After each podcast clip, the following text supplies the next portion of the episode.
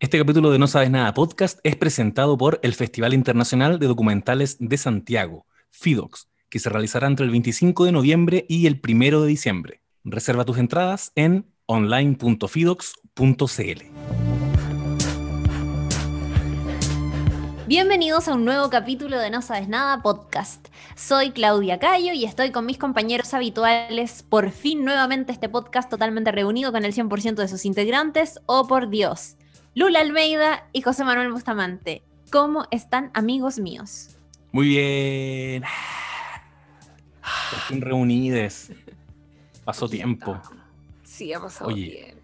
Pasó desde antes del plebiscito que no estábamos les tres. Oye, Desde, claro, desde nuestro capítulo de la franja. es O sea, no hemos tenido año- la posibilidad de hablar del 25 de octubre histórico. Oye, tenés toda la razón. tenido la, no hemos tenido la oportunidad, pero ya se viene. Y quiero partir eh, no solamente saludándoles, sino también eh, como que uno no se puede hacer el gil con la presentación que acabamos de tener, porque efectivamente este capítulo de No Sabes Nada está presentado por Fidox, que este año celebra su edición número 24 y que a propósito de la pandemia y todas las cosas que han pasado se va a realizar por primera vez de manera online entre el 25 de noviembre y el 1 de diciembre. O sea, en solo unos días comenzará esta nueva edición de Fidox, la edición 2020, que eh, además tiene la particularidad, que lo encuentro súper bueno, que es que todas las películas se van a poder ver en cualquier parte de Chile. Normalmente ocurría, ¿cierto?, en Santiago y había que ir como a las salas de manera física y si no estabas en Santiago te perdías de la edición. Em, pero este año como va a ser online y además gratuito, es como la mansa oportunidad para poder ver películas y documentales chilenos y, eh, e internacionales también en el FIDOX, porque si tú estás en Osorno o si estás en La Serena o en Copiapó o donde sea, vas a poder eh, ver todas estas películas y toda la programación que, por cierto, ya salió y que la pueden encontrar en online.fidox.cl, donde también pueden eh, reservar sus entradas. Así que recuérdenlo, no sabes nada, podcast este año trabajando ahí codo a codo con Fidox, que empieza el 25 de noviembre y hasta el primero de diciembre. En todo Chile, edición online, reserven sus entradas en online.fidox.cl. ¿Por qué reservar entradas? Porque em, tiene la lógica de una sala, o sea, como butacas virtuales limitadas. Eh, y eso es porque, para los que se están preguntando, oye, pero ¿por qué teniendo la posibilidad? Eso es porque tiene que ver con los acuerdos de distribución, que es como no, no se puede como, eh, comillas, como matar una película de una con, un, con una premier, ¿cierto?, en un festival. eh, como liberándola así para todo el mundo porque hay acuerdos como de distribución, en fin, y todas esas cosas. Pero eh, considérenlo y eh, este capítulo tiene mucho que ver con los documentales porque vamos a hacer algo muy especial. Sí, vamos a hacer algo eh, muy especial y que se enlaza directamente con lo que acaba de decir la Chiri, que es que hizo una tremenda presentación de nuestro presentador, de nuestro, nuestro primer patrocinador, Fidox, que, que eh, esperamos que haya muchos más en el futuro. Entonces, los no saben nadites, a quienes les gusta este proyecto, eh, nos pueden apoyar. Este es nuestro primer momento en que nosotros estamos demostrando que la gente que escucha no sabe nada, puta, eventualmente va a ir al Fidox. Así que, bueno, la Chiri lo dijo todo, online.fidox.cl y queremos, por lo mismo entonces, dedicar este capítulo a un formato que hemos explorado poco en No Sabes Nada Podcast. Recordemos que somos un podcast sobre series de televisión, eh, series de ficción principalmente, pero eh, hemos hablado de películas, de largometrajes, hemos esbozado algunos comentarios sobre algunos documentales también. En nuestro capítulo de Chile Desper hablamos de Chicago Boys, hablamos de la batalla de Chile, del grandísimo Pato Guzmán, que uno dice documental chileno, igual Patricio Guzmán.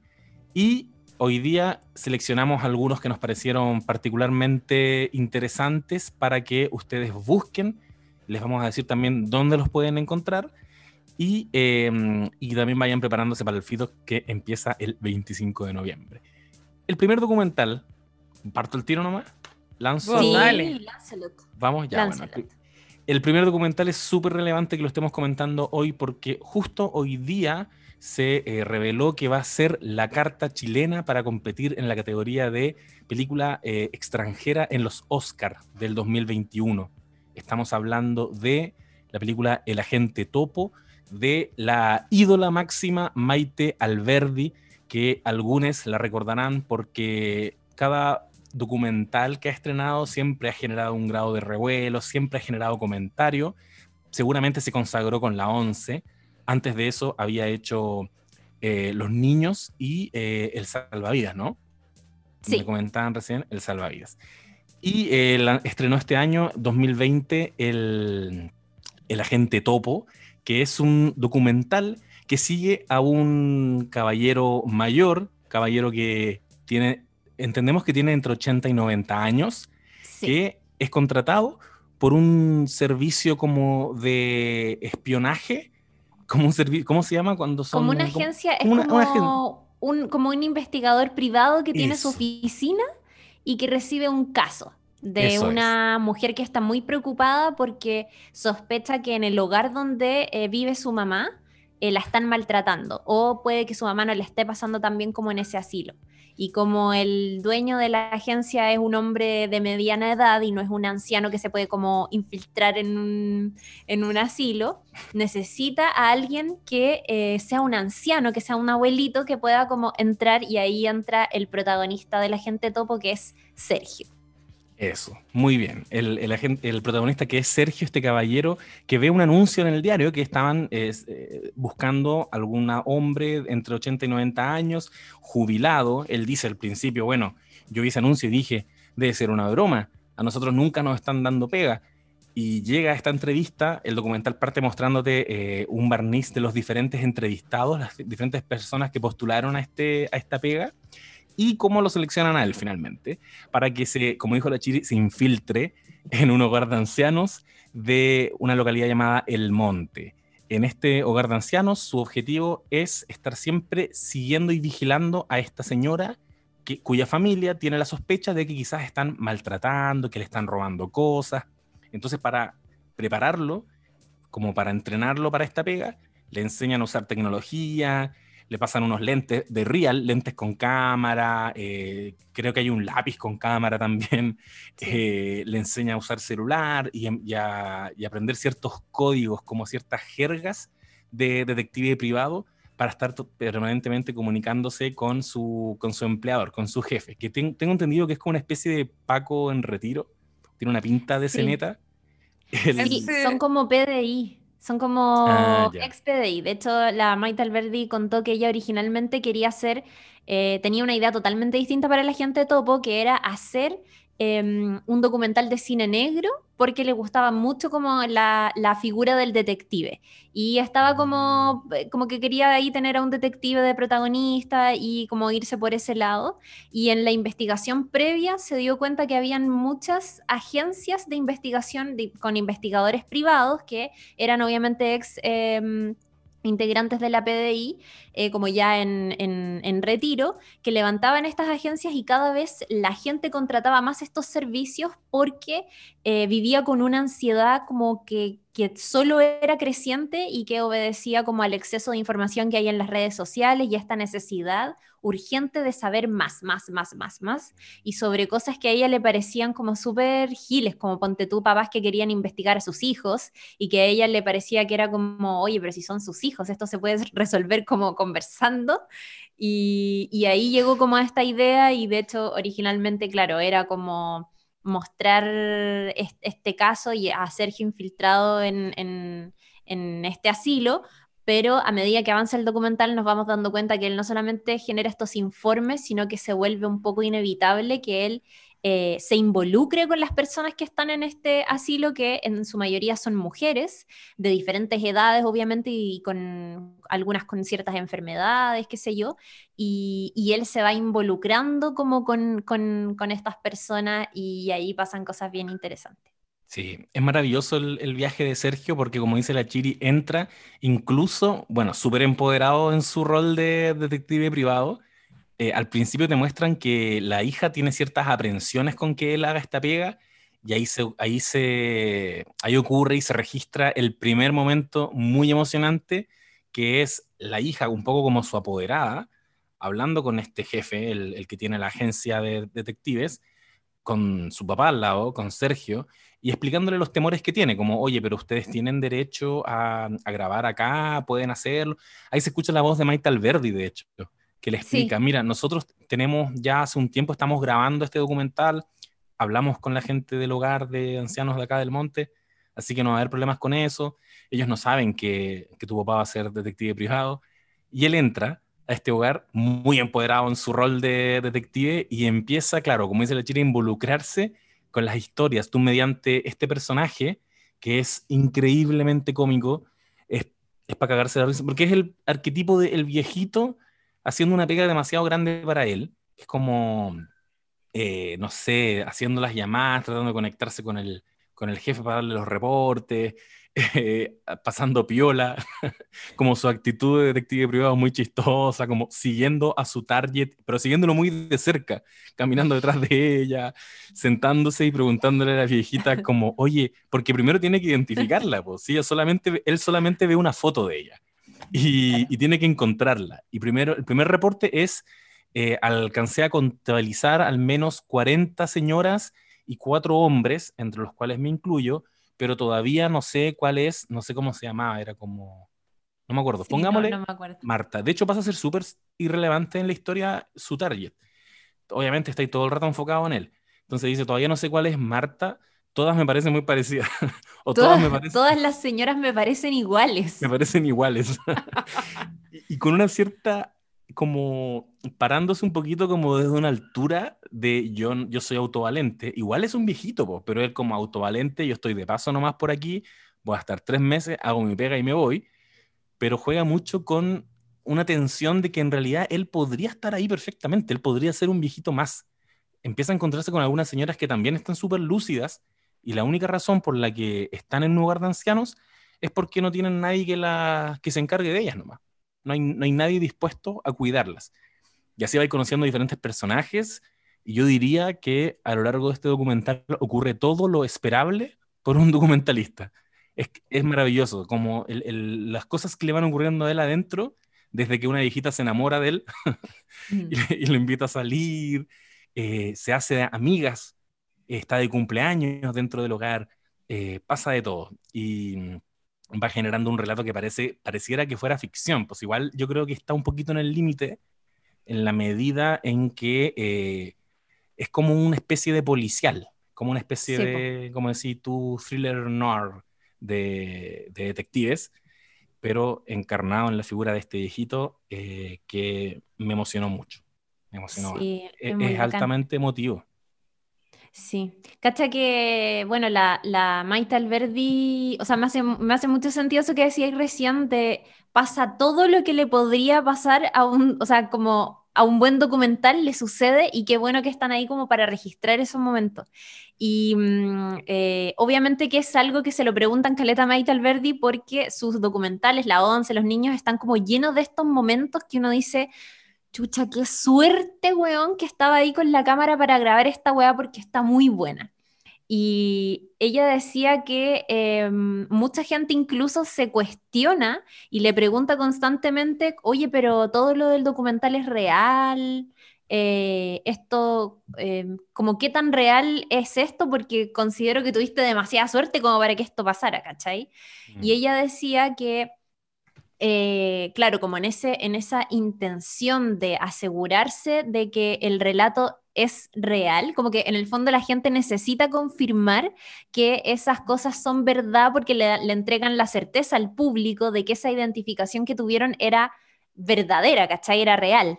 Em, y ella decía que filmar documentales en realidad era como un ejercicio interminable de paciencia y que em, era, e, ella ocupa un concepto que es como programar el azar, que es como no solamente ser paciente, sino que también hacer como todo un estudio de lo que tú vas a filmar, que, que es un estudio, por cierto, muy minucioso. Ella decía que pasaba como un año estudiando a sus personajes eh, para tener una claridad sobre, las como sobre la mayor, eh, como las posibilidades como de que ocurran ciertas cosas y que... Em, en el fondo es como me di cuenta haciendo documentales que todo es cíclico. Lo que ocurre alguna vez va a volver a ocurrir y uno como documentalista no solo tiene que saber eso, sino que tiene que estar preparado para que esas, las cosas que tienen mayor posibilidad de ocurrir, ocurran finalmente. Y ella hablaba sobre, ponte tú, este documental el, Salvavidas,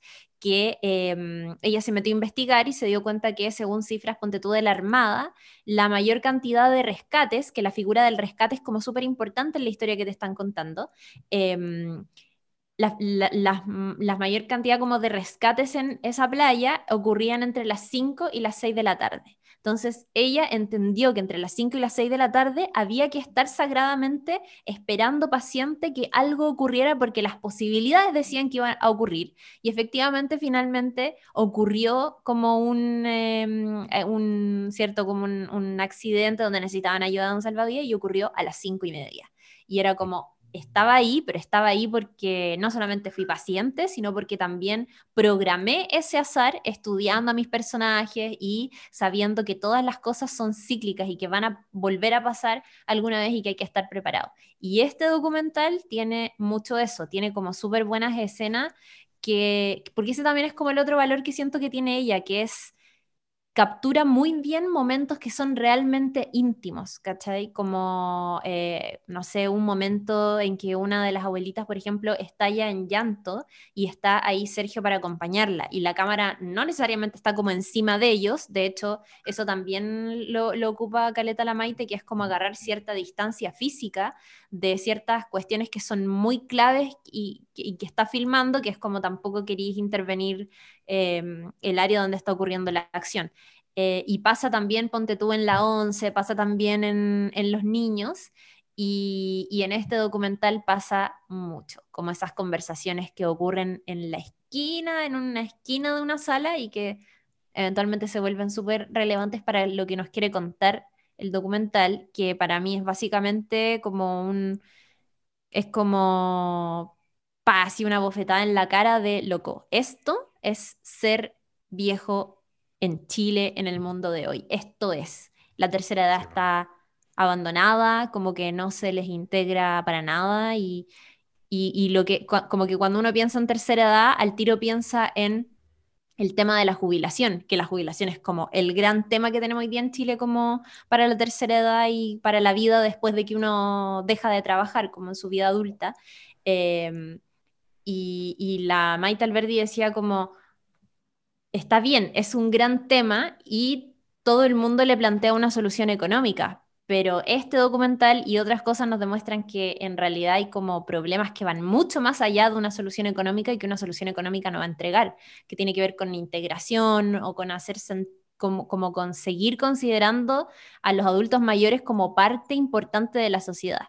Y eso, o sea, no, no, vamos, no vamos a spoilear el final ni nada, pero pero creo que ahí está el gran valor de este documental, que véanlo, está estrenado en cinemark.cl slash cine online, pueden comprar entradas para verlo, si no me equivoco. Sí, yo, lo viste, sí, yo lo vi hoy día en, en Cinemark, está súper agradable y súper cómodo y amigable, tengo hasta, puff, creo que tengo hasta la primera semana de diciembre para verlo, hay como varias reproducciones que puedes ir haciendo. La medida que tú cierras la pestaña, se contabiliza como una reproducción. Así que el, día que vaya para puede lo voy a tener que poner en mi casa porque mi mamá es dueña de un hogar de ancianos. Y, quería, a propósito de eso, decir que algo que me gustó mucho del documental es que existe una mirada de los hogares de ancianos que es real. Y es que es un lugar muy triste. ¿cachai? No, no puedes evadir eso. Yo intenté evadirlo porque yo hice un corto documental sobre el hogar de mi mamá cuando estaba en la U. Y yo en todo el proceso como de pitch y de venta, igual universitario, jovencito, yo quería decir que los hogares de ancianos no eran tan terribles, ¿cachai? Muy como, no son lugares tan tristes como los muestran, y en verdad no había forma de hacerlo. Son súper tristes. La vejez es súper triste, ya sea estés súper acompañado, ya sea estés, seas millonario, seas pobre, si eres pobre probablemente va a ser más triste, pero es una etapa eh, compleja y que siempre evadimos, pues no queremos mirar de frente ese momento, perdón que me ponga tan funesto, ese momento que se va acercando, vos, pues, ¿cachai? Y claro, entonces, como no puedes evadir una realidad, que el mundo de los hogares de ancianos son, son eh, sombríos, em, la, la, directora, Maite Alberdi, lo que hace es escarbar por qué, por qué son así. Y me encanta que la premisa sea porque probablemente a la mamá de una de las apoderadas, que se les dice apoderadas a las clientas de los hogares de ancianos, la mamá de una de las apoderadas eh, está siendo maltratada. Posiblemente está siendo maltratada. De hecho, yo leí en algún lado que Maite Alberdi tenía también la intuición de, de, ver si estaba siendo maltratada o no. Ella pensó que sí, porque es como el prejuicio con el que uno llega a, a, pensar en un hogar de ancianos. Obviamente que hay alguien aquí que está lucrando con la vejez de los viejitos y les dan lo peor de lo peor que ocurre, y, es terrible. Pero lo que se va encontrando en el camino es que el hogar, dentro de las posibilidades que tiene, le está dando una buena vida a, estos viejitos, a estas viejitas principalmente, y la razón por la que están tristes es porque están siendo abandonadas por sus propias familias, ¿cachai?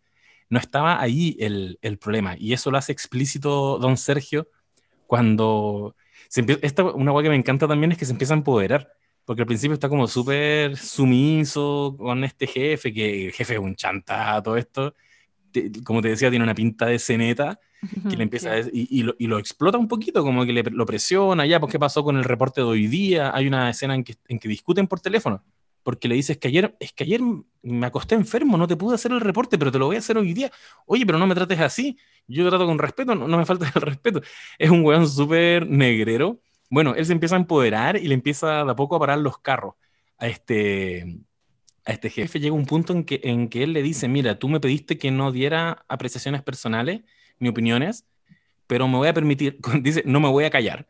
Y lo que yo estoy observando es que esta señora, eh, bueno, hay alguien que, la clienta, porque ya hablan siempre de la clienta, está preocupada porque dicen que le están robando, que la están maltratando, y yo me pregunto, si es su hija, ¿por qué no habla simplemente con ella?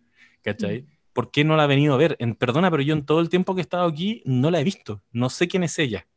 Y, es un poquito eh, suspicaz al respecto el, investigador, como que siempre evade la posibilidad de que en realidad no le está pasando nada adentro del hogar a esa mujer, más allá del hecho de que no la están visitando. Ese es su único problema. Y asimismo, él se empieza como a involucrar con las otras eh, residentas de este hogar y hay una a la que incluso gestiona que le lleven fotos de sus hijos, porque está muy preocupado por su salud mental porque no la han ido a visitar en un año. ¿Cachai? Oh. Y, el, y el señor, yo creo que don, don Sergio es como un ángel, como que empieza a sanar de alguna manera a las personas de adentro, eh, conectando con ellas, conversando con ellas, y, llega a ese punto, pues llega al punto de, de, hablar con una señora y es como un señor muy sabio, le dice, llore nomás, llore, ¿sabe qué? Vote todo lo que tiene, eso le va a hacer bien. Y la señora llora. Eh, pero esa mirada me interesa, como un poco igual desestigmatizar la idea de que en todos los hogares, obviamente que esto lo estoy diciendo como hijo de una dueña de hogar, donde yo creo que las cosas son muy parecidas, por lo que he visto, a cómo te las muestran en el documental.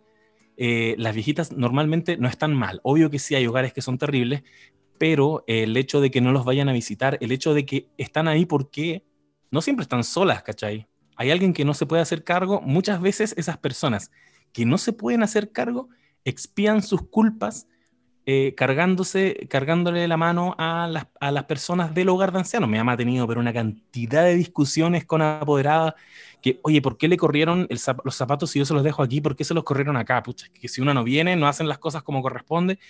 Y, y la verdad lo que está ocurriendo ahí es que esa persona debe probablemente sentir una culpa gigantesca de tener a su mamá ahí, porque Es como, bueno, si querís que sus zapatos estén donde tú querís, llévatela a tu casa y tenla en las, las mejores condiciones, pues, ¿cachai? Eh, especialmente en este caso del documental, en que una mujer estuvo incluso dispuesta, una familia, estuvo dispuesta a pagarle a un investigador privado para que se infiltren en el hogar, porque yo entiendo que eso es real. Efectivamente hubo una persona que quiso que se infiltraran en este hogar para saber cómo estaba su mamá y la respuesta la da don Sergio, vengan a verla y van a saber cómo está. Es súper simple. Lo quiero mucho. Qué sí, Lo, lo, quiero mucho don Sergio. Es heavy el, señor. Es, heavy todo, todo lo que ocurre por el momento de su vida en el que está. Todas las conversaciones que tiene con las otras viejitas te hacen eh, mirarlas en una perspectiva nueva cuando te das cuenta de que están en el ocaso igual, pues, ¿cachai? Incluso cuando se tiene que despedir de sus amigas. Este, ya, no, no, no más sin, Ya, sin spoiler. Pero, pero es como... que le da spoiler? No, igual, no, Igual el spoiler de. Semi. Del como más importante, como. de que es porque no lo han ido a ver, a mí tengo que hacer spoiler, ¿o ¿no? Un poquito. Que no la han ido a ver. Es- Que- no, que, que el, que el tema es que no le estaban pasando nada dentro, digo. Bueno, no importa, olviden el spoiler. Es yo que sabéis no lo voy que a olvidar. no, miren, vean la película, vean la Sí. película, porque también yo tengo esa sensación de que todo lo que se- supuestamente era como la promesa de la promesa inicial del documental, finalmente esa- esas promesas se, se van desarmando, se van reacomodando y, no vamos a decir finalmente como lo que, no sé, pasa, ¿cachai? Eh, como todas las cosas que pasan, porque pasan además muchas cuestiones y ahí no vamos a entrar a detallar, pero véanlo. Está en cinemark.cl slash cine online. Ahí pueden comprar las entradas para ver este documental de Maite Alberdi, que como decía el José también, hoy día fue anunciado oficialmente como eh, la cinta chilena que eligió la Academia de Cine mm, eh, chileno para representar a nuestro país de camino a los Oscars. Así que eso está buenísimo y un súper buen documental nacional de este año de Maite Alberdi. También eh, tenemos otras recomendaciones que están en plataformas digitales. Y aquí eh, no sé a quién le paso la posta. ¿Al José? eh, Ya, pues. ya, Ya, amigo. Dale, tú tienes otra propuesta que está en Netflix, ¿o no? Sí, sí, es un documental original de Netflix que se, se estrenó el año pasado y que probablemente muchos, muchos no sabes nadites deben ubicar porque igual en su minuto eh, generó cierto revuelo, generó conversación. Por eso lo quería traer a colación justamente porque estoy hablando de Fire, pero Fire así con, con Y. Es el documental original de Netflix del año 2019 que sigue a Billy McFarland, que si tuviera que definirlo de alguna manera, eh, sería un zorrón chanta, eh, pero zorrón, zorrón, típico zorrón, emprendedor, Y en serio, chanta. y chantele. O sea, la razón de que existe este documental es que es un chanta de marca mayor. Porque este personaje, eh, que es como un joven emprendedor gringo que ya se había hecho conocido alguna vez porque creó unas tarjetas que se llamaban eh, Mag. eh, por aquí lo tengo anotado. Eran como Magnicide. Bueno, en, definitiva, una tarjeta que te, como una tarjeta de crédito, pero que te hace parte de un club exclusivo, un circuito cultural para eh, jóvenes millennials con mucha plata para poder acceder a ciertos espacios, a, a ciertos bares, a ciertas exposiciones, catas de vino. Y con ese emprendimiento le fue muy bien, porque leyó muy bien a los millennials, efectivamente.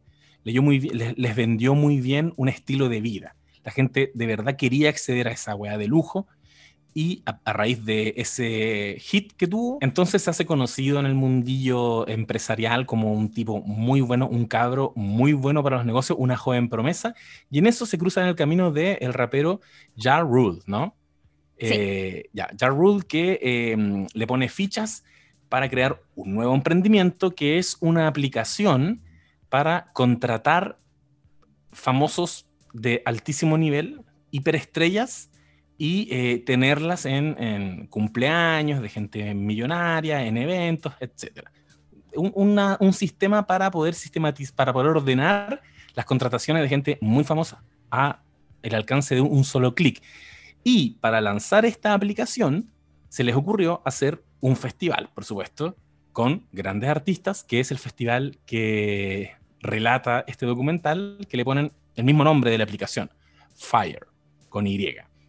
Entonces empiezan a armar eh, este mega evento en una isla de Bahamas, donde supuestamente alguna vez fue la isla de Pablo Escobar, y empiezan a generar expectativas a través de redes sociales, pero expectativas gigantescas. Lo primero que hacen es grabar un clip promocional con un montón de supermodelos eh, realmente súper famosas que lo acompañan a este lugar y el mismo documental te dice que ese fue como, como que ese fue el único momento en que realmente se vivió algo parecido a lo que prometía el festival, que fue un fin de semana con eh, supermodelos, con mucho copete, grabando un clip promocional con el que ellos vendieron este festival que ofrecía eh, bandas como Major Lazer, Blink, entiendo que Blink 182 y otras, en, eh, en la playa, eh, en el Caribe, con la posibilidad de hospedarse en unos domos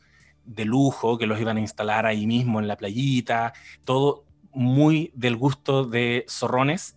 Y lo que ocurre es que inmediatamente apenas lanzan este clip y ofrecen los packs, los, los kits, empiezan la gente a comprarlo y venden todo. Venden como el 95%, pero en tiempo récord. Y te empieza a mostrar el documental cómo la gente que estaba alrededor de este personaje Billy McFarland, empiezan de a poquito a cachar que este tipo parece, parece que está vendiendo humo. Parece que no, parece que no tiene la capacidad de levantar un festival de esas características. Onda, la gente como de redes sociales que apoyaba el festival, eh, le llegaban preguntas por interno o ellos veían como todo este tipo de organización y era como, ya, pero ¿cómo vas a trasladar a una isla a miles de personas? Claro. Eh, ¿Cuáles van a ser esos aviones? ¿Hay terreno suficiente en la isla como para hospedar a tanta gente como weas súper básicas? Eh, y claro, la gente que, que, rodea a este tipo se empieza a dar cuenta, se empieza a cuestionar cosas y esos cuestionamientos de a poco se van transformando en certezas que no son para nada auspiciosas. Y ahí se cruza también con el relato de algunas personas, de algunos trabajadores que eh, estaban en la isla y que veían esto y se enteraban como de todo esto desde allá y, también decían como, pero ¿cómo van a hacer esto acá si acá no, como, no, no hay logística, no hay como... y es terrible. Sí, empiezan a darse cuenta, claro, de, que este tipo básicamente es un chanteli, pero es como medio líder de secta, porque están siempre con la duda de o es un gran mentiroso o es un tipo eh, brillante, ¿cachai? Y entre esas dos opciones pucha, miraban y decían, había uno que decía, yo cada vez que, preguntaba quién era él, me decían, es el tipo detrás de Magnesis, que eran estas tarjetas que había inventado antes. Es, el, es la mente brillante detrás de eso. Y solo afirmándose con eso y su capacidad de convencer, eh, convencer eh, gente para financiar esto, eh, empieza a la gente no se baja. Y, y, avanzan nomás en este proyecto que uno de los productores comenta, tú necesitáis 300, necesitáis 12 meses para organizar algo medianamente decente. Este buen tenía como dos meses y ya tenía todo vendido y no tenía nada. Y en definitiva, durante el documental asistes a cómo este chanta se empieza a enfrentar a un problema tras otro durante la producción. Lo bacán es que el rol de las redes sociales es tan importante en, este documental que eso se traduce en que obviamente eh, hoy día estos eventos son registrados por historias de Instagram, por eh, tweets, por videos, entonces tienen mucho material. Está prácticamente registrado todo el proceso. Hay reuniones donde este tipo se agarra la cabeza, eh, pasa de todo. Y ahí tú empezás a disfrutar que este tipo te da mucha angustia, pero igual ese placer de que, de que este Chantelli va a caer, ¿cachai? Eventualmente esta weá es insostenible la sensación de que todo eso que él les vendió al público, toda esa, alguien dice en un minuto del documental, él vendió una mezcla de confusión y entusiasmo, porque era como, ¿qué hay en este documental? ¿Qué hay en este festival, perdón? Hay supermodelos que me van a recibir y, me van a, dar uvas, ¿cachai? En la boca, eh, hay cruceros, y, no, y al final te das cuenta de que, claro, pues el spot, el clip promocional, te vendía una, una cosa rara, como que vaya a estar en la playa disfrutando, pero no te quedaba claro qué era. Y la gente enganchó. Y ahí viene la tercera parte del documental, que es mi favorita, que ahí sí ya se vuelve maravilloso, que es los registros, las historias de Instagram de los pendejos cuicos que pagaron, y pagaron mucha plata por esa weá, y se fueron encontrando con que la weá era un desastre. Entonces decían, eh, ¿qué onda? Este es nuestro avión privado, y la weá era un avión de pasajeros común y corriente chico, de hecho. después empiezan a sacarle fotos como a la comida, que era también todo súper gourmet, y era como un ave palta. Un, aliado. Un aliado. Un capo. Eh, claro, un capo. y un aliado como en estas cajitas como de, como de plumavit, ¿cachai? Y un Todo muy kuma. Y el momento ya, yo creo que el clímax, igual, eh, ustedes saben que nosotros spoileamos, así que quiero, quiero decir que el momento más brígido es cuando la gente llega a la isla y se encuentran con que efectivamente lo que alguien ya había anticipado, que, que, fue un productor del festival que les dijo, que les dijo, no pueden poner eh, estos domos, estas carpas en la playa, porque es insostenible, la gente no puede dormir ahí, la, la weá no va a funcionar y a ese tipo lo echaron. Como que el, el, cuando alguien se oponía, cuando alguien demostraba un poquito de actitud poco constructiva, este weón le decía, nosotros estamos orientados hacia el optimismo, así que por favor te voy a pedir que dé un paso al costado. Y así se fue quedando de puros weones que solamente le decían lo que él quería escuchar. Amén, claro. Sí, y ahí se encuentran todos estos zorrones con que eh, había, había habido un temporal la noche anterior, así que todas las carpas eran un barrial eh, eran colchones tirados en el suelo. Oh. Y como son los cuicos, por supuesto, empezaron a, eh, ellos mismos cuentan, porque empezaron a rajar todas las carpas que estaban alrededor de la suya para que no tuviese, la agua se convirtió en los Juegos del Hambre, todos corriendo para quedarse con una carpa en un lodazal y rajando las otras carpas para que no quede nadie cerca de la suya. Las maletas las empezaron a bajar como de un de un camión, las tiraban a la playa, nadie tenía su equipaje. Terminaron viviendo, no solo no cumplía las expectativas, terminaron viviendo una, un infierno una noche. Y, eh, y, yo digo que esa parte es muy buena porque en redes sociales empezó a tener apoyo este personaje, el Jimmy McFarland, porque fue como, weón, si estás dispuesto a pagar esa cantidad de plata para ir a ver a Blink, Blink 182 en una isla culiada, sabéis que te lo merecí. Empezaron como el, la tendencia a chaquetear a todos estos weones, que, que igual tiene un, te deja un, sabor, un saborcillo dulce. La parte terrible, ya la dijo la Chiri, es que este weón se cagó a medio mundo y entre otros se cagó a la gente de la isla. Hay un momento al oh. final muy, muy dramático, una señora que contó, me dejó a cargo de básicamente alimentar a todo este equipo. Y siempre con la promesa de que le iba a pagar, obviamente el weón se fue y no le pagó, pero se hizo una campaña hace poco, no sé si cachaste Chiri, que a raíz de este documental se reunió no sé cuánta plata y a esa persona, a esa mujer que aparece en el documental le pudieron pagar las lucas que le debía, que este tipo le quedó. Oh, ¡Qué buena! no, no caché. No, pero es de altísimo impacto este documental. Sí, es, eh, o sea, es, es, es como, toda, todo lo terrible que puede suceder ocurre y ocurre de manera brutal y es como cada vez se pone peor.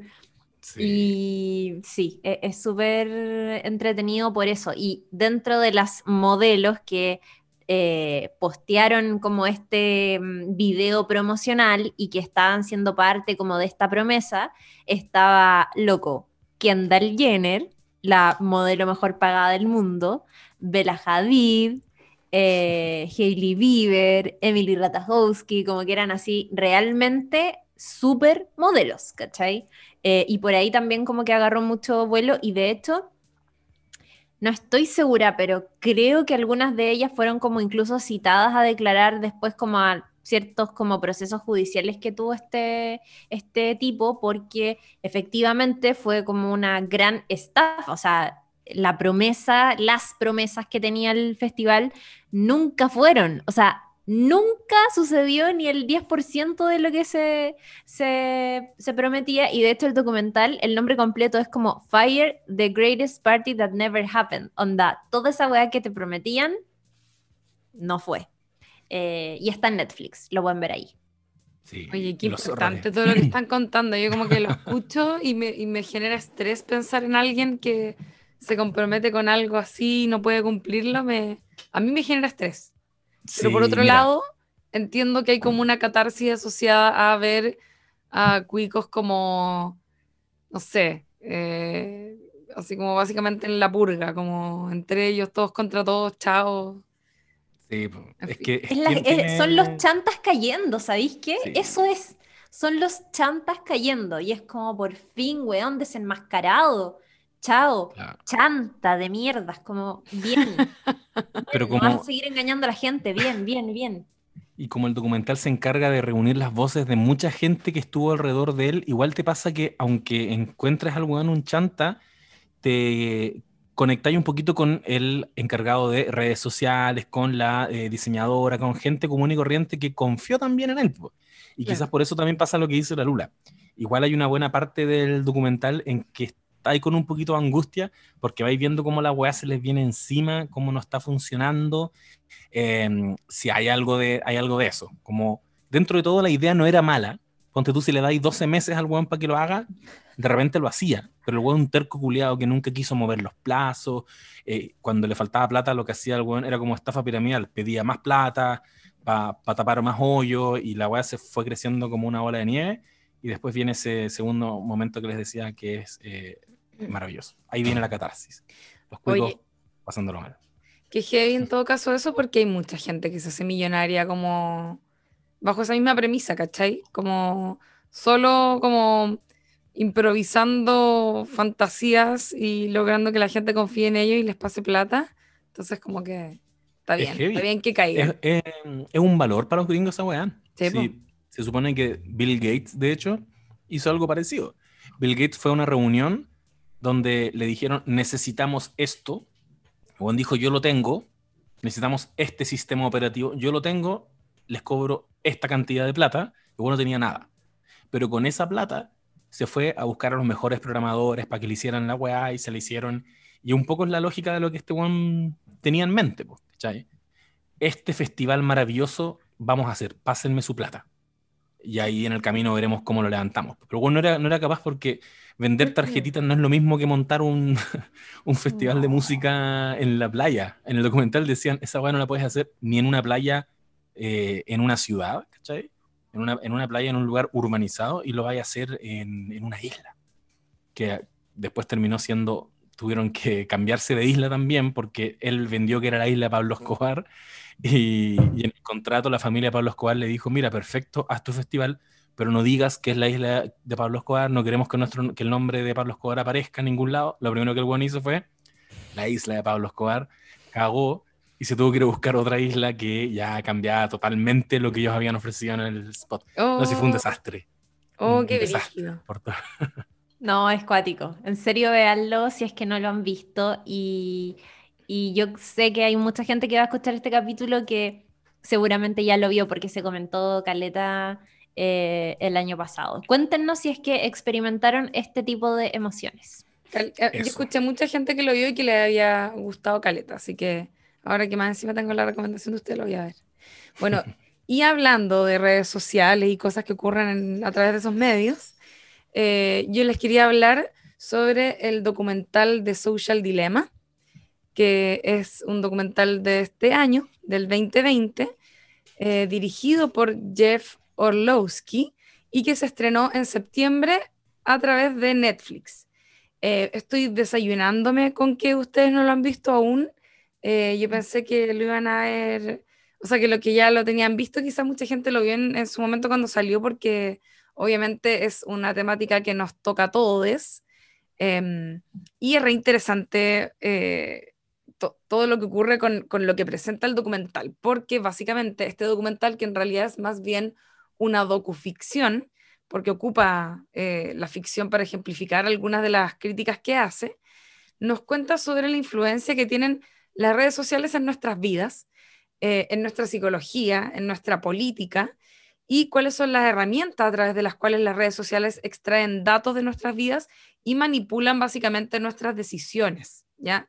Eh, eso está acuático igual, como el nivel de manipulación que hay y del cual uno también es como inconsciente, ¿ya? Eh, en ese sentido, este documental es aterrador en muchos sentidos. No sé si escucharon o tuvieron la oportunidad de, leer por ahí algunas críticas o comentarios de la gente que, vio el documental. Em, la gente salió así como despavorida. Conozco gente que se salió de redes sociales después de ver el documental. Ya, sí, es que tiene ese nivel de impacto, mm. eh, efectivamente.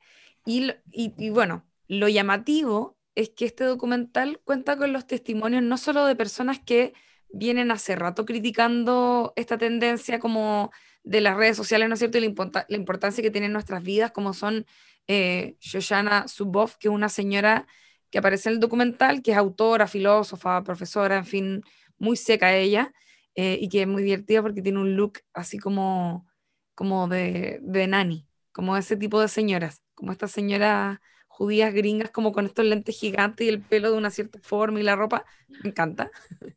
Eh, no solo con ese tipo de, personas que, insisto, son como académicos que vienen hace un rato ya criticando el, el, excesivo uso y abuso que tienen las redes sociales sobre nosotros, sino que aparecen testimonios de y reflexiones de ex trabajadores de grandes, eh, de estas grandes compañías tipo Google, Facebook, Twitter y Pinterest, entre otros, ¿ya? De hecho, voy a nombrar algunos de los que aparecen. En el documental aparece Tristan Harris, que es un antiguo o ex eh, diseñador de Google. Em, también aparece la persona que inventó el, eh, ¿cómo se llama? El, botón del like en Facebook, ¿ya? Oh, acuático. No, para yo. mucha ansiedad en algún momento. Cuando eh, se usaba Facebook era como el botón de like. O sea, fue la persona, claro, que inventó como ese concepto, básicamente. Eh, un ex también director eh, de Twitter. Em, en fin, son muchas las personas que, que, aparecen en el documental dando sus testimonios y que trabajaron en estas, en estas redes sociales, ¿no es cierto?, desde su creación, que ahí, ahí radica lo importante, porque lo que ocurre con ellos es que son ellos los que empiezan, los que proveen al documental de las críticas más duras y relatan cómo en determinado momento ellos se dan cuenta de lo peligroso que pueden terminar siendo las redes sociales eh, y la forma en que se están eh, configurando y deciden renunciar a sus puestos por temas éticos. ¿Cachai? Eh, entonces, una vez que ocurre eso, como que se me paran los pelos cuando dije eso ahora. Como que cuando ocurre eso, uno empieza como, ah, ya, onda, aquí está pasando algo más o menos cuático, ¿cachai? Em, y como les decía, eh, algunos de los temas que analiza el documental son la influencia que, por ejemplo, tuvo Facebook eh, en las elecciones de Estados Unidos, ya con, con el triunfo de Trump en su momento, em, y cómo había cierto tipo de publicidad que iba dirigido específicamente a ciertos tipos de gente. Eh, y cómo se hacía ese análisis, ¿cachai? Cómo a través de las cosas que tú eh, consumías o veías a través de Facebook, te, te, te dejaba en un espacio que no era, eh, por ejemplo, voy a dar el ejemplo así como acá, por ejemplo, con el apruebo y el rechazo, ponte tú. Em, en el fondo, era bien evidente cuando uno revisaba redes sociales, ¿no es cierto? Quiénes iban a votar sí o sí por el apruebo y quiénes sí o sí iban a votar por el rechazo. Y lo que hacían era como identificar a las personas que estaban en el medio, que quizá era gente que no necesariamente votaba, ¿cachai? Entonces, ¿cómo dirigir publicidad específicamente a ese tipo de personas para eh, moverlos hacia una tendencia? O, por ejemplo, eh, identificar a personas que tenían, tienen tendencia hacia las teorías conspirativas, ¿cachai? y cómo se le empieza a llenar de ese tipo de fake news, básicamente, a ese tipo de personas, ¿cachai? Eh, bueno, es muy cótica la weá.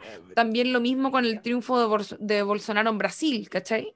Como ese, ese tipo de, de estrategias eh, políticas y cómo esa weá empieza a tener como una incidencia en la sociedad que, insisto, en el documental se pone terrorífico en algún momento, como que te llevan a un punto en que es como, em, bueno, igual hay que entender, ya, primero que todo hay que entender que igual es un documental gringo, entonces tiene ese sesgo y tiene a la vez como esa forma que tienen los gringos también de relacionarse y de tratar ciertos temas. Son un país muy grande, con una educación, yo diría, em, si bien tiene una e, e, educación pública como eh, completa, igual hasta cierto punto es bastante precaria porque como que es súper localizada y, hay una falta de panorama como más global, por así decirlo. Eh, y a la vez em, tiene como que, yo siento que ellos como tienen una historia muy de, bueno, es que en realidad como que todos los países tienen historias violentas, pero ellos tienen, eh, no sé, como que tienen historia también como de guerras civiles, por así decirlo, ¿cachai? Entonces como que en algún momento te llevan hasta ese extremo, ¿cachai? Y, y mencionan algo que es súper interesante que yo lo vi en, el, en una charla TED que se llama, cómo, eh, oh, ¿cómo se llama? Pero era como, cómo conversar con personas que piensan distinto, una cosa así. Mm. Eh, que búsquenlo por ahí, está me parece que está en TED en español. Em, eh, y que básicamente eh, la, como la prueba viva de que cuando uno se relaciona todo el tiempo con personas que piensan como uno, eso nos puede llevar a como el tribalismo, ¿cachai? Eh, eso dice la señora de, este, de esta charlatán que digo, eh, que es básicamente como a lo que doy con tribalismo, es como cómo relacionarte con personas que solo piensan como tú te lleva a extremar posiciones y esto hace que se genere un tribalismo, es decir, que se generen bandos que piensan de formas muy opuestas y nos perdamos todos los matices que hay entre medio y por lo tanto se hace muy difícil tender puentes entre posiciones eh, opuestas de, pensamiento, ¿cachai? Y eso, eh, en el caso de las redes sociales, ocurre más aún, o sea, ni siquiera tenéis como contacto humano con las personas, ¿cachai? Estáis como solo opinando en Twitter o solo opinando en Facebook o no sé dónde, em, y la gente empieza a tomar posiciones como bastante extremas, bastante violentas muchas veces, eh, y eso como que, según lo que sugiere el documental, podría eventualmente llevar también a una especie de guerra civil, ¿cachai? Eh, oh, qué Eso está brígido. Brígido. Respecto del tema político, pero también eh, nos sorprenden como con otros, eh, otros eh, tópicos que también tienen relación con, las redes sociales.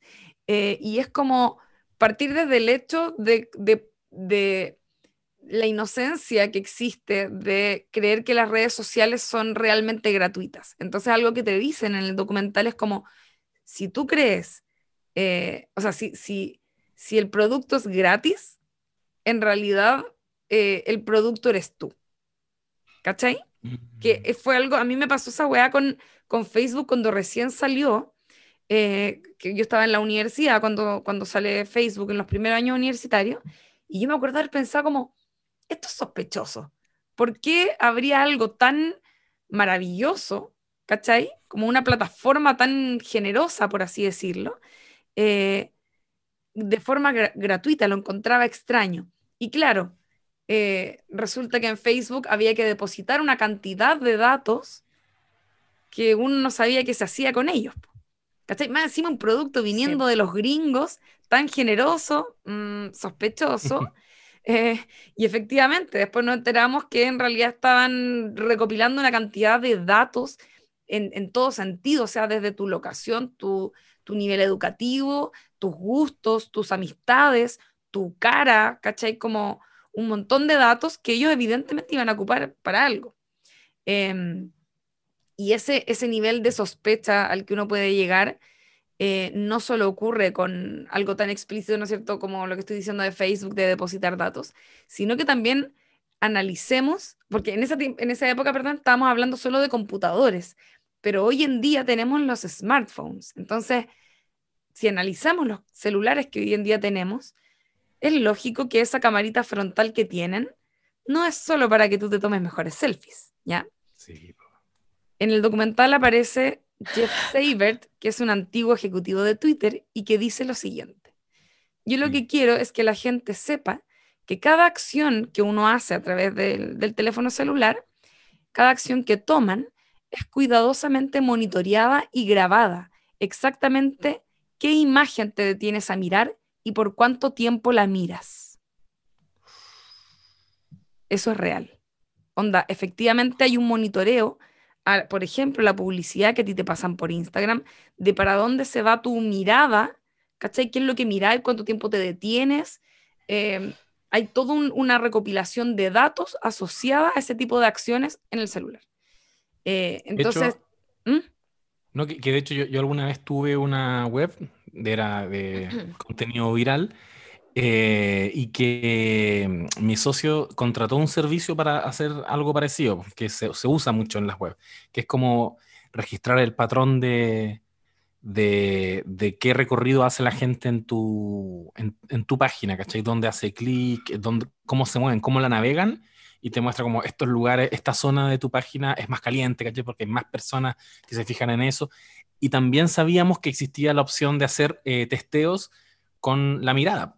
Hay gente que mirara tu, tu, página y que te dijeran qué lugares están, están mirando, pero eso ya era como ir a un lugar físico, sentarse frente al, al computador y con una camarita perfectamente ah, registrar esa actividad. Eh, pero oh, bueno. impacto, pero sí, muchas veces hemos hablado de, de, lo que nos pasa cuando eh, las publicidades de Instagram o de redes sociales, que ya no es ni siquiera, antes era como, mira, yo busqué en Google esto, ahora en redes sociales me han aparecido muchas publicidades sobre eso, ahora, ahora es, weá, que uno habla. No, ¿Quién no le ha pasado que estáis hablando algo y después te metís a tu, a tu Instagram y te aparece publicidad, te aparecen historias sobre eso? Weón, el, no, es terrible. El otro día estábamos hablando con mi parejo sobre desodorante, una guamp, y que cacha el nivel de especificidad que le voy a tirar. Desodorantes eh, de axila naturales, ¿cachai?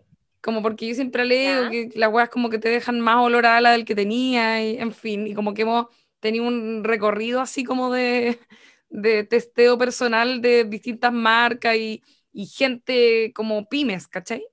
Y donde estamos hablando de eso, como no, el que tú tienes me mancha las poleras, en fin, estamos como hablando de unas cuestiones así. Loco, me meto a Instagram y me sale publicidad de eso, de, un, de una marca de antitranspirante natural. Y fue como, wow, onda, ¿qué nivel están escuchando todo lo que digo? Como, o sea, si tienen la capacidad de acceder a eso, tienen capacidad de acceder a muchas cosas, ¿cachai? Y eso está creepy, ¿cachai? Bueno, otra cosa sorprendente del documental, eh, y que ya pasamos a un plano un poco más eh, triste, es que eh, el, el... Amiga, lo anterior también era triste. Estoy palo yo. No, sí, es heavy. pero ahí es como filo, onda, nos tienen vigilados, robo de datos, todo lo que queráis. Pero también algo de lo que se ha hablado poco, o no lo suficiente, es el impacto que tiene en la salud mental eh, de preadolescentes y adolescentes, el uso de, redes sociales, sobre todo en preadolescentes, porque son personas que están en una etapa muy vulnerable, obviamente, como imagínate construyendo tu identidad o, lo que podemos creer es la identidad, eh, tu autoestima, un montón de cosas, el cuerpo está cambiando. Em, dentro de todo yo pensaba como... Eh, como que el, bullying, ¿cachai? Eh, o ese tipo de cosas como que a esa edad no son porque eres mala persona, sino que porque eres pendex y como que estáis como recién aprendiendo a comportarte, ¿cachai? Como en sociedad eh, y estáis, eres como un ex, un, un, reciente ex niña sobreviviendo en un mundo social súper hostil, ¿cachai? Em, y las cifras son súper impactantes, ¿cachai? Como de respecto de, del impacto que tiene en estas personas eh, el uso de redes sociales. Voy a volver un poco atrás en realidad con lo que estaba diciendo porque para, para como eh, explicarme bien. Em, yo me acuerdo, por ejemplo, cuando recién comenzaron a salir los primeros estudios del efecto que tenían los mensajes de texto en las personas. ¿Ustedes se acuerdan de eso? Sí. la ansiedad cuando recién existía que tu teléfono vibrara o sonara, eh, y porque te llega un mensaje de alguien, y eso ya se había probado que generaba ansiedad como mandar un mensaje y la espera a que te respondieran, porque sabía que podía ser más o menos inmediata, ¿cachai? Y esa weá ya empezaba a ser un problema, ¿cachai? No era como antes que, no sé, los que somos más antiguos, eh, todavía recordamos, ¿no es cierto?, cuando llamáis por teléfono a alguien a la casa y tenéis que esperar literalmente, onda, que te devolviera el llamado, Juan, quizá el otro día, ¿cachai? O horas después, o que llegaran no sé cuánto rato, no tenéis cómo ubicar a la persona, ¿cachai? ¿Para qué decir las cartas? ¿cachai? Ya el teléfono era una, una tecnología moderna, ¿me cachai? Eh, y los mensajes de texto tenían ese problema. Y yo me acuerdo, estando en el colegio, que salieron los mensajes de texto y que era un tema, ¿cachai? Como mandar un mensaje de texto y que no te lo respondieran y que había gente que se ponía muy ansiosa con eso. Y yendo, incluso yo pensaba más atrás aún, con los Tamagotchi y esa dependencia que generaban las mascotas virtuales, ¿cachai? Que se te moría la mascota virtual si es que no le limpiáis la caca o no me acuerdo cómo ocurría, ¿se acuerdan? Sí. yo, yo, tuve un Tamagotchi marca Chancho así como de la feria. Como jugar a los Sims, que tenía que estar pendiente de todas las variantes de tu personaje, porque si no era como, si estaba incómodo, le daba depresión. Y ahí tenía que poner a pintar los cuadros, para que pintara cuadros y weá, para que ¿Se acuerdan? Oye, es que yo nunca jugué a los Sims. Yo tampoco jugué a los Sims. Confirmen los que entendieron esta referencia, que cuando estaban deprimidos era como, ah, ya los ponía ahí a pintar un cuadro y como que les subía la espiritualidad. Encuentro muy tierno eso. A, mí la Mel me dice que podéis matarlos también. Sí, los podía ir como... O sea, no sé si matarlos, pero los podía como meterlos a la piscina y sacarle la escalera a la piscina, entonces no tenían cómo salir. Oh. Normal. Nada de psicópata. Yo nunca hice eso, quiero decirlo, pero full clapausius, para tener mucha plata y todo. Yo, yo, quería decir que en general en los juegos online está esta cuestión de, de mandar eh, que la persona esté conectada lo máximo posible. Y no es porque sea una obligación, pero es porque entre más tiempo revisas el juego, pasó mucho con Candy Crush en su minuto. Yo, yo juego uno como de, de batallas eh, que es una especie de ajedrez, pero, pero como... Gambito de como, Sí, como, como Warcraft, pero muy simplificado, que se llama Clash Royale.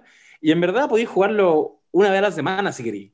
Pero en la medida en que tú más te metes, te suman puntaje, te dan, no sé, bonos para hacer no sé qué weá. Entonces, esa es la trampa, como la del Tamagotchi que decía la Lula. Claro. Si te desconectáis, se te va a morir nomás, pues depende de ti.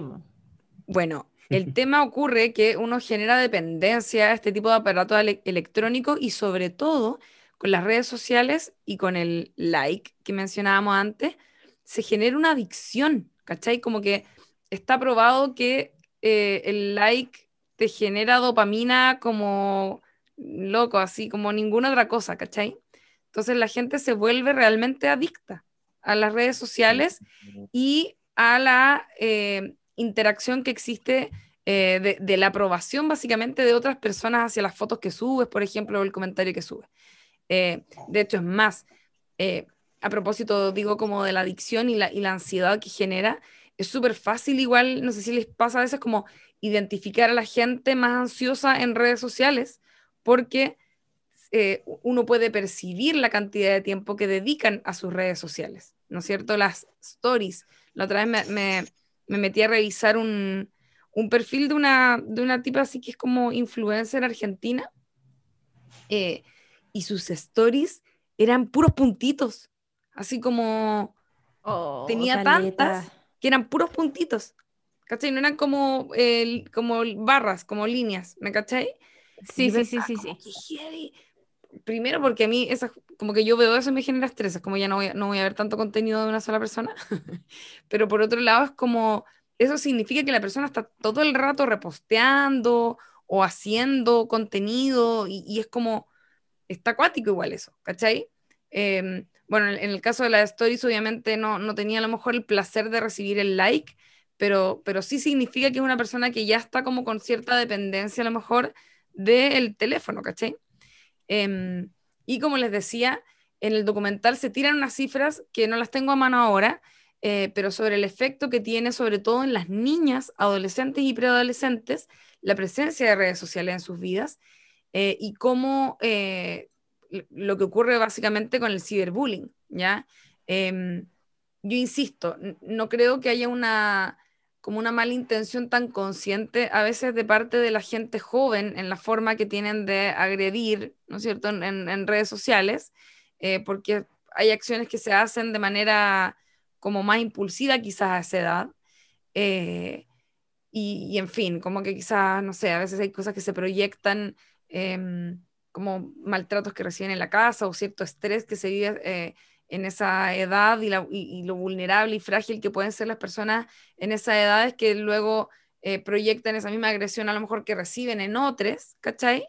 Eh, pero básicamente ha aumentado el suicidio o los intentos de suicidios de niñas eh, de esa edad por, desde, la, desde em, como el aumento que ha habido en redes, del uso de redes sociales, ¿cachai? O sea, ha, ido creciendo exponencialmente el, como eh, los suicidios en personas de esa edad, en niñas sobre todo de esa edad, a medida que han ido creciendo las redes sociales. O sea, la salud mental de las personas ha ido decreciendo, ¿cachai? Como por la presencia y la existencia de, de las redes sociales. Yo eso lo encuentro muy cuático, onda, siento que se habla poco de eso.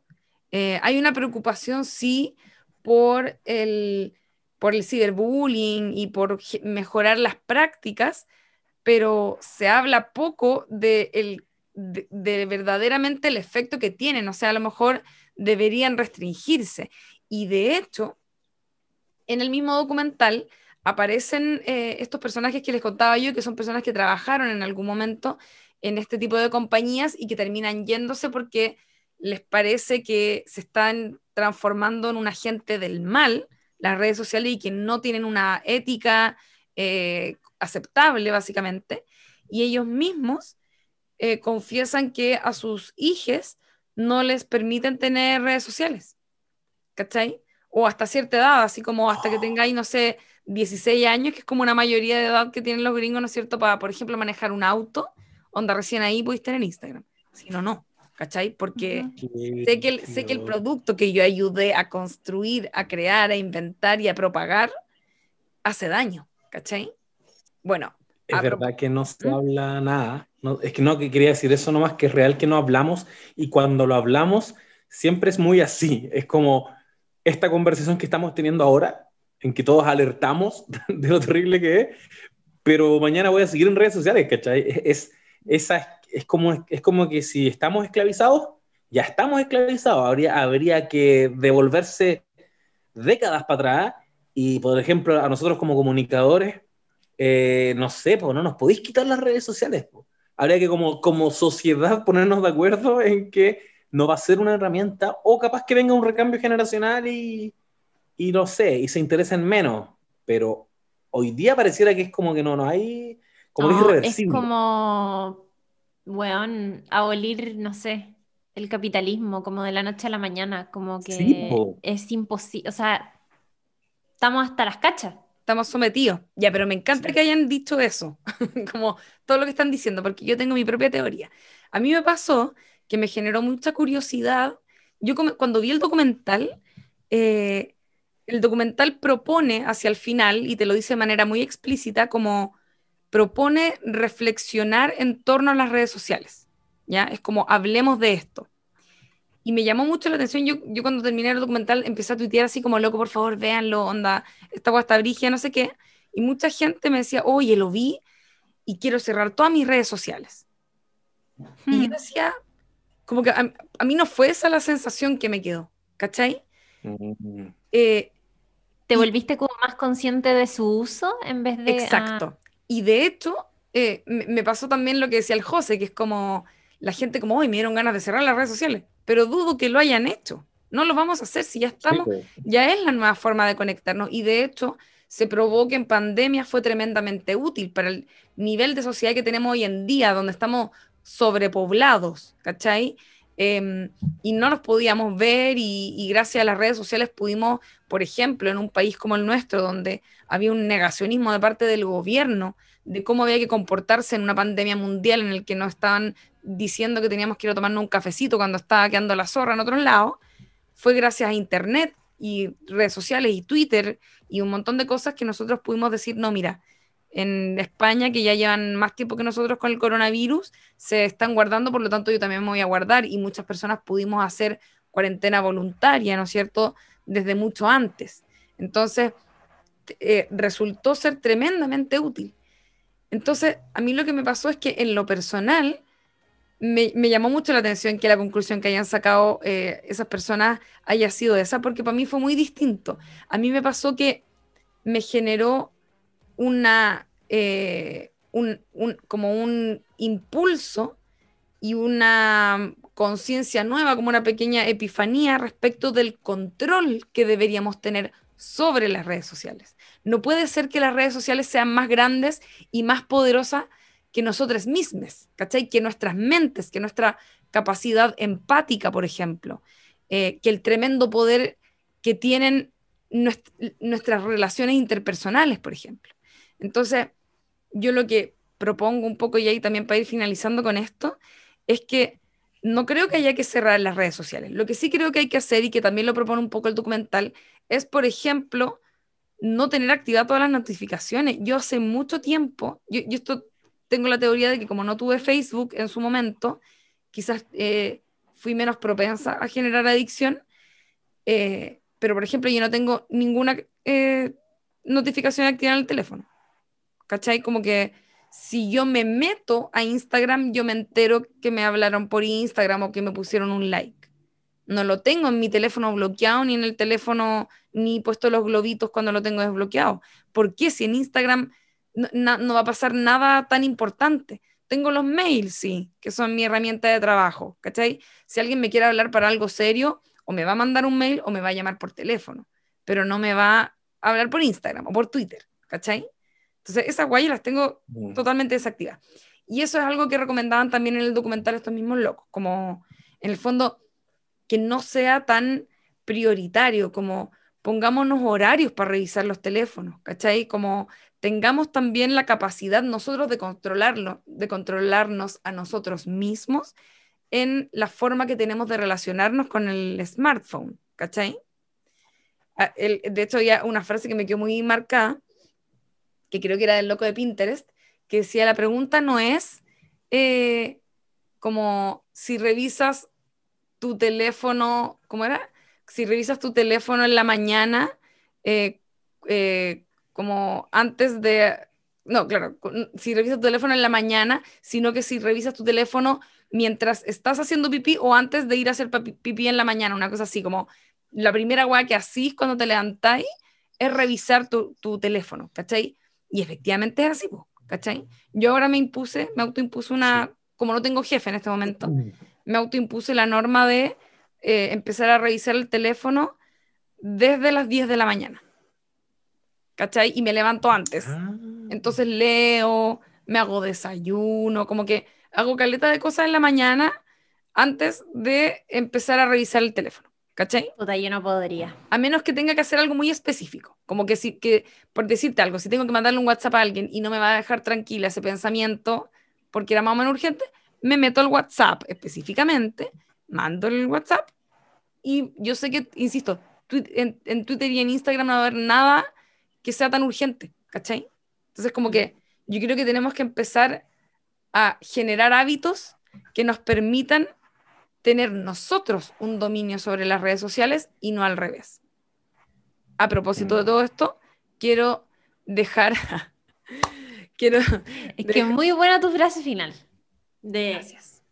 Nosotros tenemos que tener el control, no que nos controlen a nosotros. Exacto. Y eh, quiero dejar unas recomendaciones de documentales afines a propósito de este documental Primero quiero dejar recomendado Citizen 4, que es el documental que, hicieron con Snowden, donde aparece Snowden, eh, en fin, él comentando toda su historia, pero además también haciendo algunas advertencias sobre esto mismo. De hecho, algo que llama la atención es que cuando él accede a esta entrevista que le hacen en un hotel, creo que en China, no me acuerdo dónde, con una, una documentalista y un periodista, en fin, que llegan a su pieza de hotel lo primero que les dice es, apaguen sus celulares y métanlos al freezer, por favor.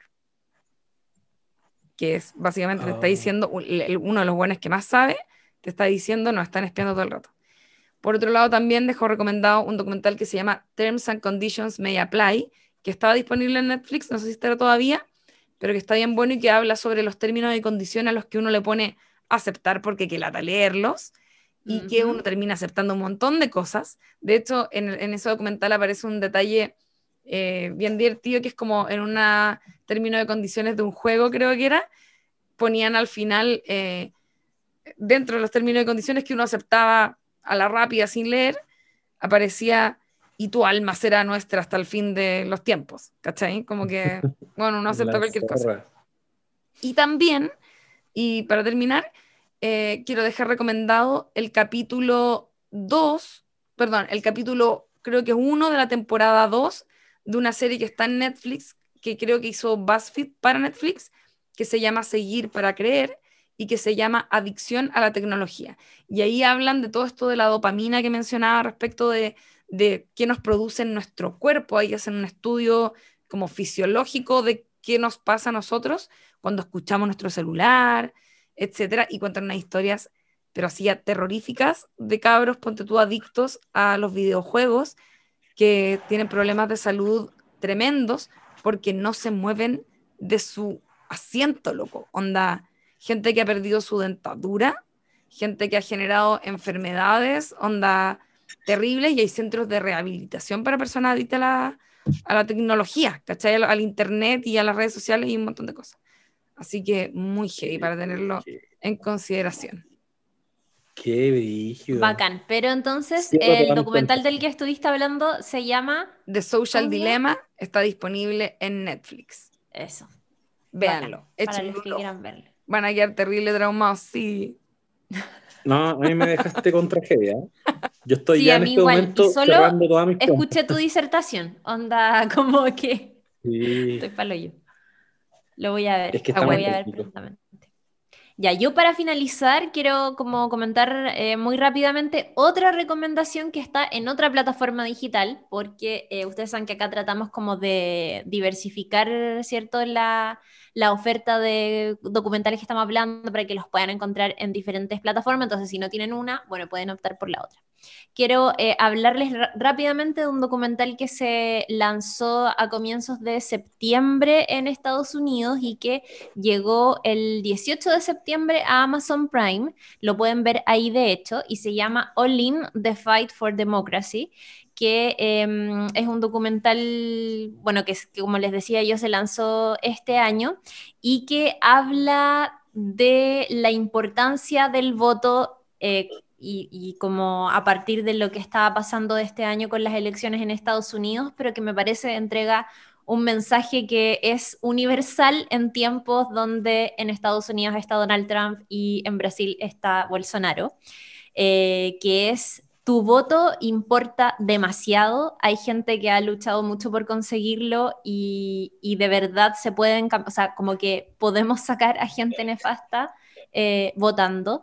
Y también nos recuerda un poco como mm, eh, esto que en, en, Chile no se habla mucho sobre la supresión del voto porque tenemos como filo sistemas muy diferentes, pero en Estados Unidos el tema de la supresión del voto es cuática eh, yo este año justo por temas de pega y todo estuve siguiendo mucho las elecciones en Estados Unidos que como saben sucedieron eh, de una manera súper extraordinaria porque estaba esto del voto anticipado por correo, eh, efectivamente hubo mucha gente que votó por correo en vez de presencialmente y ahí se produjeron como unos escenarios muy tensos porque pasamos muchos días sin saber el resultado final, que era que finalmente Joe Biden ganó eh, más votos del colegio electoral eh, y que eso le, permitió transformarse en el presidente electo y terminar con eh, Donald Trump y este periodo tan nefasto.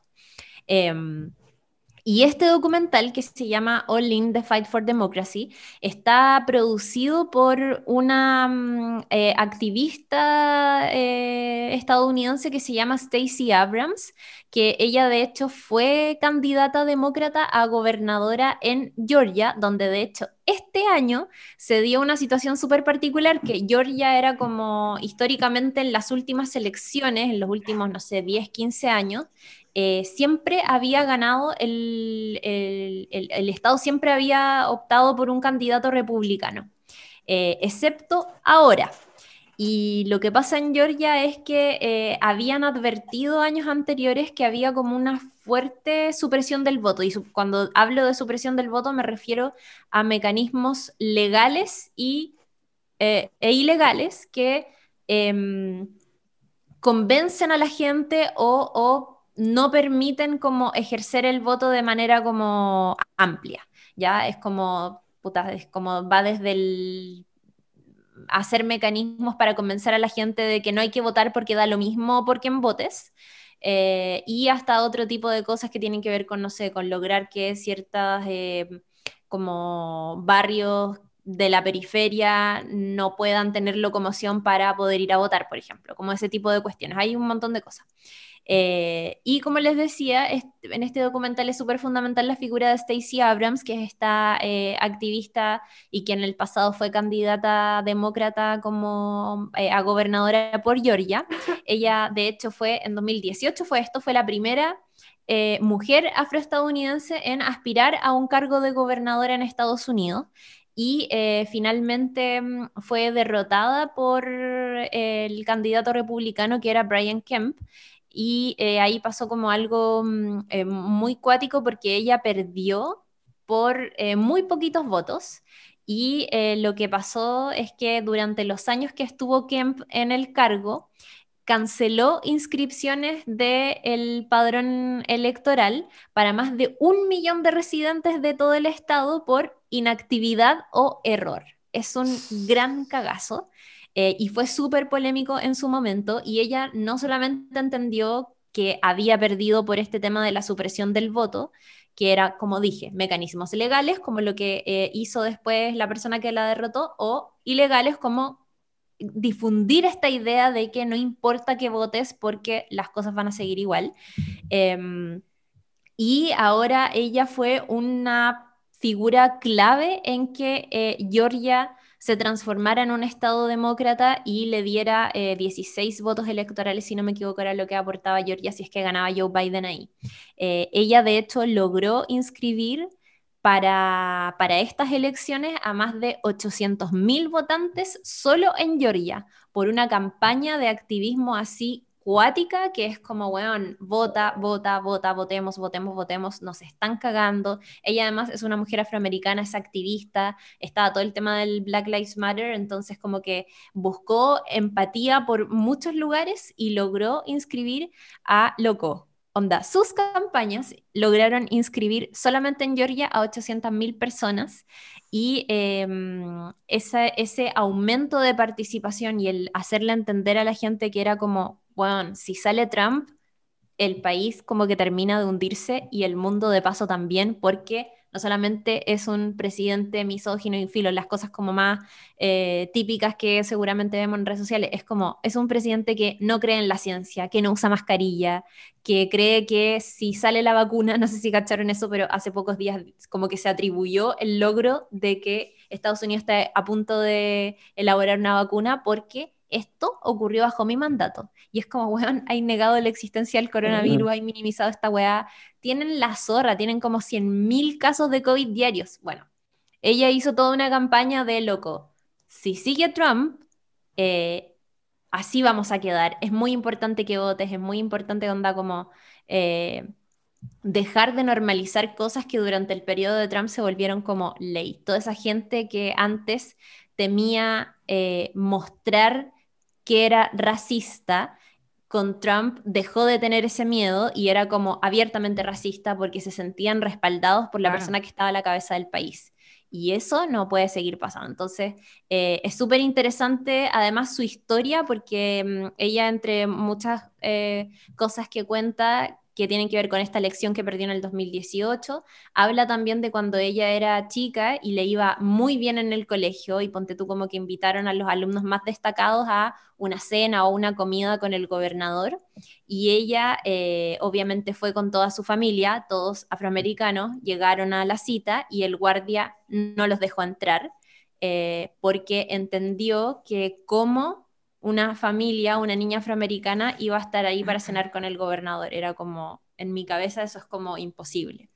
Y ella dice, eh, no me acuerdo del día en que conocí al gobernador de Georgia, para mí ese día solo quedó como registrado en mi cabeza como el día en que un guardia de seguridad no me permitió la entrada. Y todo, y, y ella habla como de ese hecho como un detonante súper importante en su carrera política, activista y qué sé yo. Es una persona muy importante, de hecho era una de las cartas que estaba ahí como una de las cartas demócratas que se barajó para sumar a la papeleta mm, eh, junto a Joe Biden como para el cargo de vicepresidente y finalmente la, desecharon porque eh, tiene como un perfil que es súper activista, pero quizás no ha estado tanto como en la parte administrativa como si tenía eh, Kamala Harris, que había, sido un montón de, había tenido como un montón de cargos. Pero es una figura muy importante eh, y está súper interesante la lectura que hace y que creo que se puede extrapolar como a cosas que están sucediendo en otras partes del mundo, no solamente en Estados Unidos, sino que a, loco, de nosotros depende que candidatos fascistas lleguen y de darles el poder a estos bestias que creen que el racismo está bien o que el machismo está bien o que eh, no hay que permitir que, no sé, las mujeres aborten o que eh, quieren como acabar, onda, no solamente como detener el avance de los derechos de las minorías sexuales, sino también es como retroceder, quitar. No solamente es parar, sino que también quitar. Entonces, está muy bacán, se llama All in the Fight for Democracy, con la figura de Stacey Abrams, que estoy segurísima la van a seguir viendo muchísimo en los próximos años por, por cuestiones que pasen, porque además ella es como, eh, es súper, es fuertona, ¿cachai? Es como contestataria, tiene como muchos episodios así bacanes de, de mm, de discursos y de intervenciones que ha tenido en varias partes. Así es que véanlo, es una buena recomendación, está en Amazon Prime por si es que lo quieren ver. Eh, esa era mi recomendación final. Qué bacán, me dieron ganas de verlo igual. voy a ver. Veanlo, está bueno. Sí, dialoga igual, como decías tú, con el apruebo y el rechazo. O sea, yo creo que el apruebo es eh, la cantidad de gente que salió a votar ese día.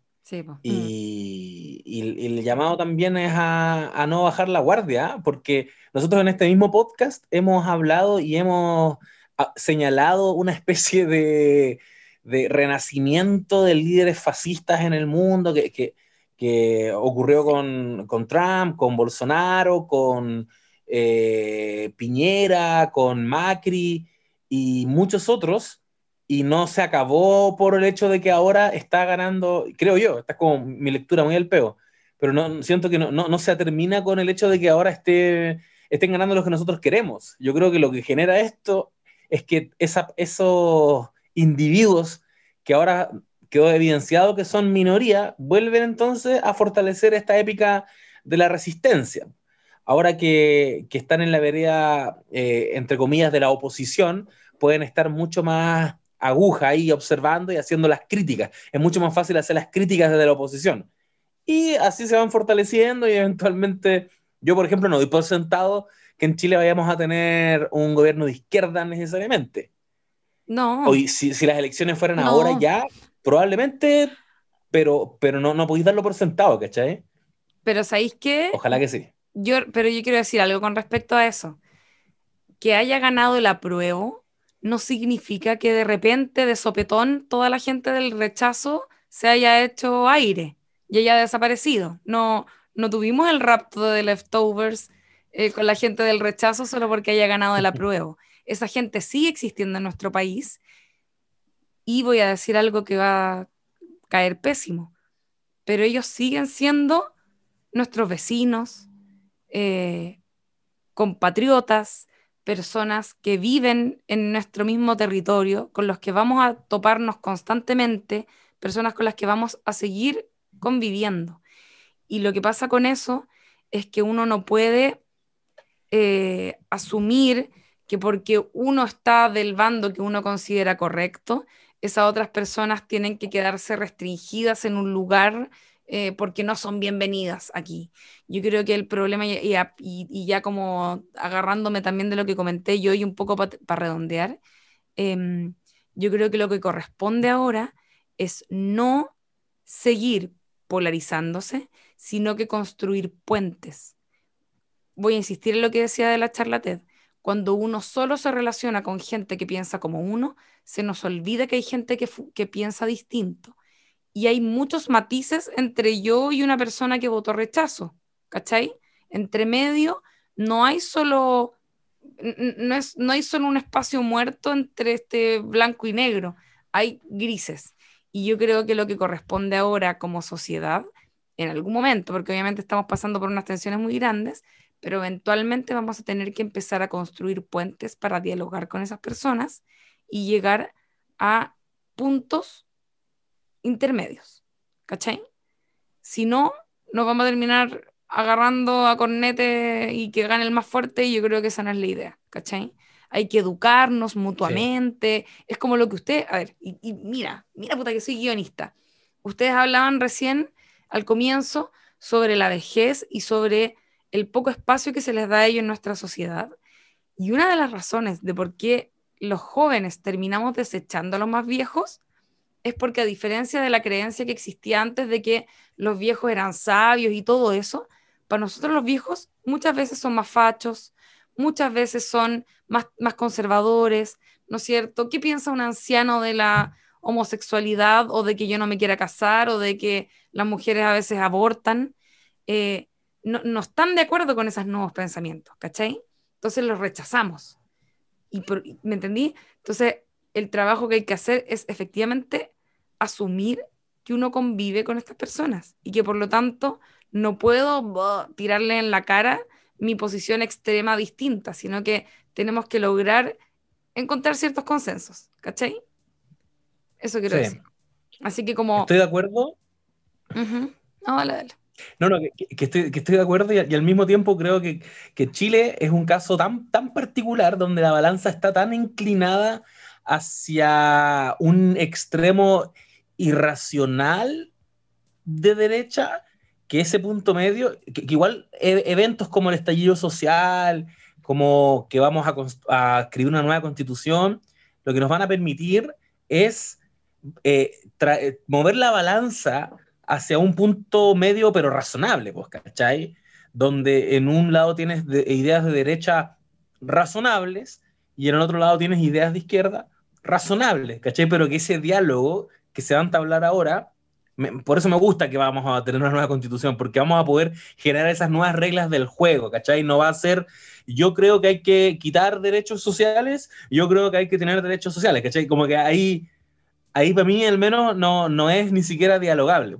Pero, pero es verdad que, que, que esa gente va a existir eh, y va a estar escribiendo también la constitución, pero eh, la, espero yo, vamos a tener reglas del juego mucho más decentes para movernos como país. Eso, eso es a lo que yo aspiro, al menos. Yo tengo tres conceptos que creo que hay que tener en, en, cuenta si queremos construir puentes, insisto, y no muros y, en fin. Hay que tener empatía, hay que tener paciencia y hay que tener la voluntad de educar también a otros. Porque algo que ocurre, y sobre todo en las redes sociales, es que el otro no sabe y uno les achaca el que no saben. Es como que no hay una buena voluntad eh, al momento de encarar a esa gente. No hay paciencia, no hay empatía, ¿cachai?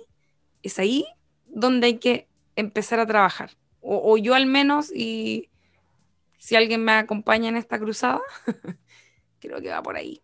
No, no decirle al tonto que es tonto, no decirle al ignorante que es ignorante. Educarlos, ayudarlos a que mejoren, ¿cachai? Si no, nos vamos a ir a la cresta. Eso, con eso termino mi... Oigan, eh, para terminar, quiero recordarles que este capítulo está presentado por la versión eh, número 24 de Fidux para su edición 2020, que este año va a ser online y que eso implica, em, claro, no ir a ver las películas a una sala de cine, pero tiene un lado bueno que es muy bueno, que es que si tú estás en cualquier parte de Chile, ya no necesitas venir a Santiago para ver las películas acá en el GAM, en salas así como de manera presencial, sino que puedes reservar tus entradas para ver estos documentales eh, de manera online y además gratuitamente. Online.fidox.cl es la página donde puedes revisar la programación del festival que empieza el próximo 25 de noviembre y que va a durar hasta el 1 eh, de diciembre. Eh, y ahí puedes revisar la programación y reservar tus entradas porque, por ejemplo, hay eh, documentales internacionales como Calazar de Países Bajos y de Grecia, que va a tener su premier latinoamericana en Fidox, eh, con eh, una historia súper ahí interesante de una joven pareja que se dedica a recolectar y a cremar los cuerpos de mascotas a solicitud de sus dueños junto con otros animales que son atropellados en la carretera. Y toda esta historia y todo este quehacer sufre un quiebre cuando ellos mismos son los que causan eh, un accidente.